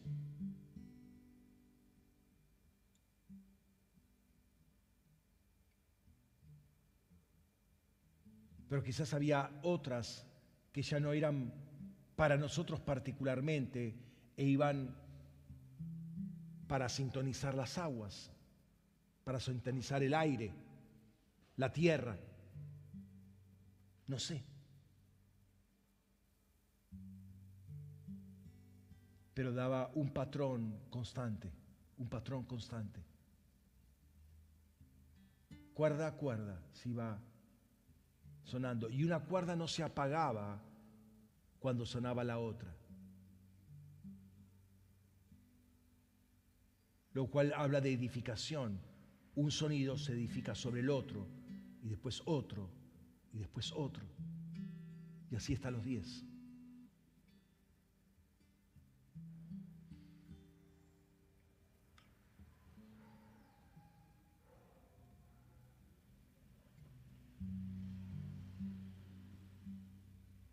Es interesante, me viene a la mente ahora que la, expresión palabra de en el Nuevo Testamento aparece diez veces, desde los Evangelios hasta Apocalipsis, con la palabra logos, la palabra de algo, palabra de justicia, palabra de verdad, palabra de lo que fuere, diez veces son diez palabras diferentes que se van, que va edificando la palabra. De modo que es muy interesante que cada frecuencia es una palabra de Dios que sale de su boca. Y el Espíritu me da testimonio de esto porque yo he visto cómo entidades vienen sobre las cuerdas de un de, un hermano que tocaba una guitarra y salía con esa cuerda, con ese sonido, volvía el Señor.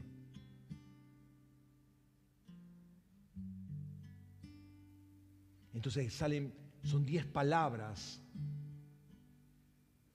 Qué interesante lo que está el Señor soltando en este momento. Son diez palabras que vienen a edificarnos. Después te las voy a, te las voy a decir en orden desde el Evangelio de Mateo hasta Apocalipsis. Y como cada una tiene un rol específico, algunas tienen un rol más evangelístico, otras más pastorales, otras más apostólicas.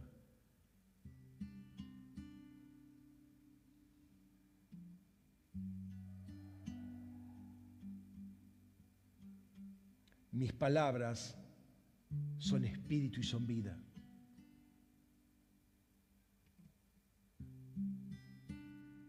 Y lo que viene, lo que vino a soltar ese ángel fue todo un mensaje de diez palabras para sintonizar nuestra alma, las cuerdas de nuestro corazón,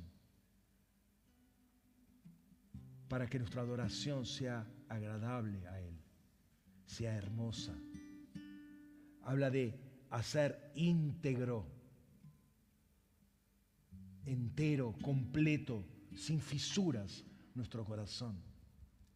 La adoración es hermosa entre los íntegros, los que están enteros, los que no tienen doble vida, doble camino. El único que puede unir los caminos del, corazón para que sea un camino es el Señor. Padre, queremos exponernos delante de ti en este momento para que nos hagas íntegros.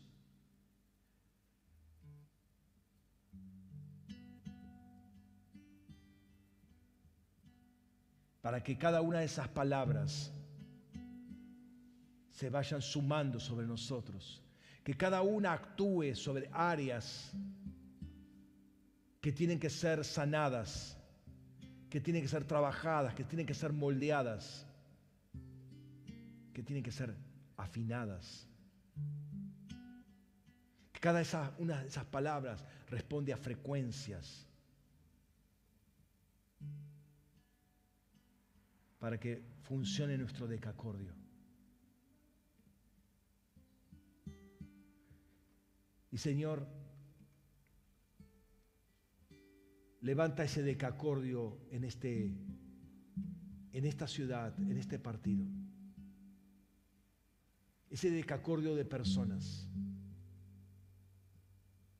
que entiendo que son más de diez, pero es un número perfecto. Es un número de justicia. Para que el espíritu de Nehemías se levante y empieza a fortalecer, a, reconstruir, a levantar los muros y restaurar las puertas. En el nombre de Jesús.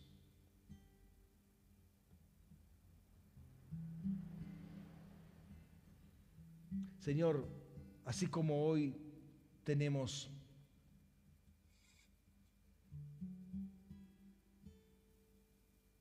este número tan, tan emblemático de gobierno entre nosotros. No es por el número, no es por los muchos seguidores, es por tu misericordia.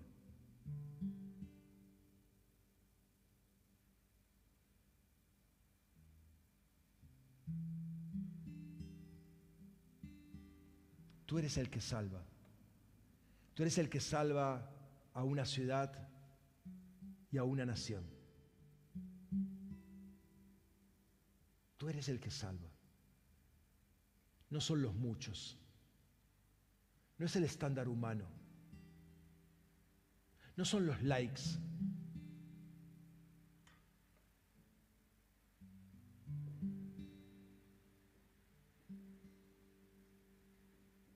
Señor, te honramos en esta mañana y te damos las gracias por cada palabra que ha venido sobre cada uno de nosotros. Para por cada palabra que nos alinea a tu buen juicio. Así como tú eres íntegro, que nosotros podamos también ser íntegros. En el nombre de Jesús.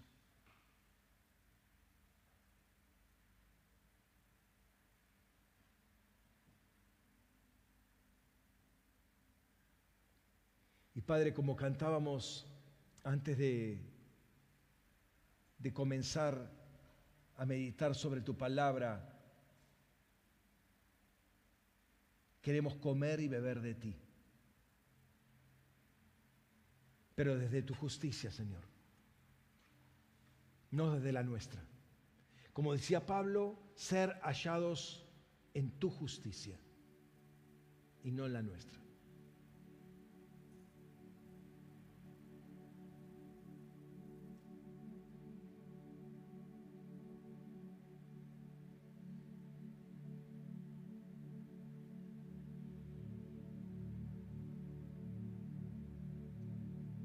Adoramos, Jesús. Señor, queremos comer de tu cuerpo y, y beber tu sangre y entrar en esa dimensión de proximidad, de cercanía, de intimidad contigo.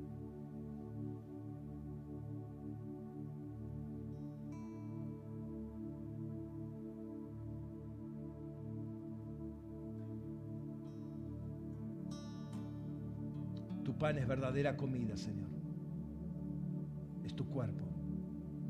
Tu cuerpo entregado por nosotros, para nosotros, para ser tu cuerpo un cuerpo que no conoció pecado.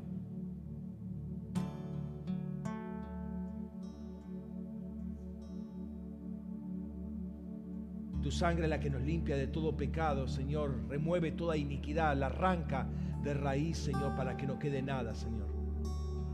No quede vestigio de una vida en Adán, de una vida de fracaso, de una, de una vida en rebeldía, en, en, crítica, en murmuración.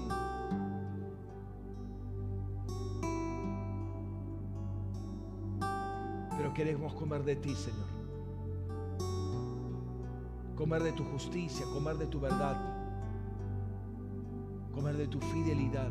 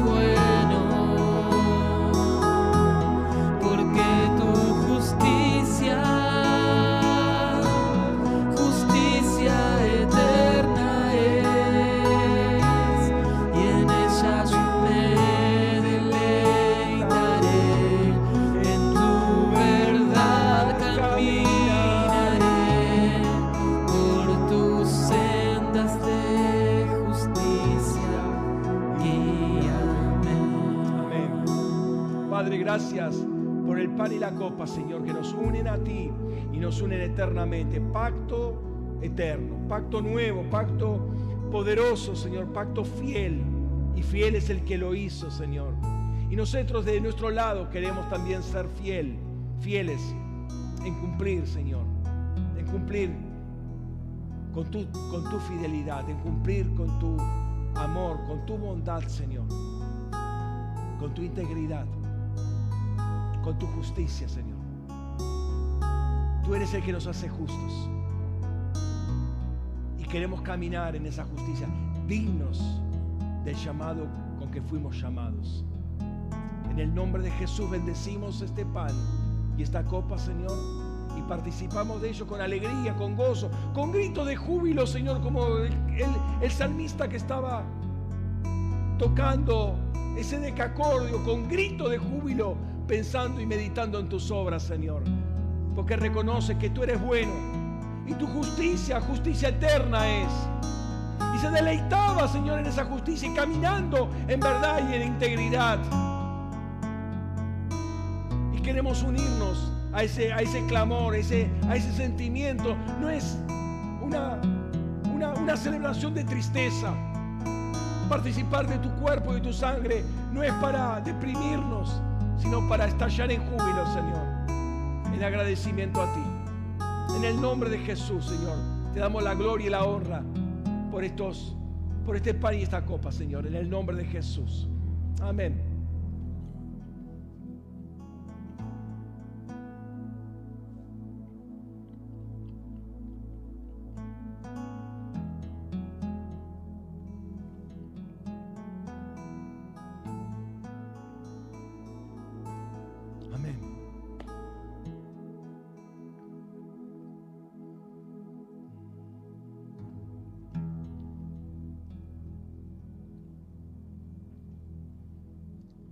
Gracias, Señor. Gracias, Rey, por este tiempo, Señor. Gracias por tu misericordia, por tu bondad, tu fidelidad, Señor. Gracias por tu justicia. En el nombre de Jesús. Amén. Amén. Dios le bendiga ricamente, hermanos. Gracias por compartir este tiempo y nos estamos viendo la próxima semana. Tengan una excelente semana. El, Señor los bendice ricamente. Amén.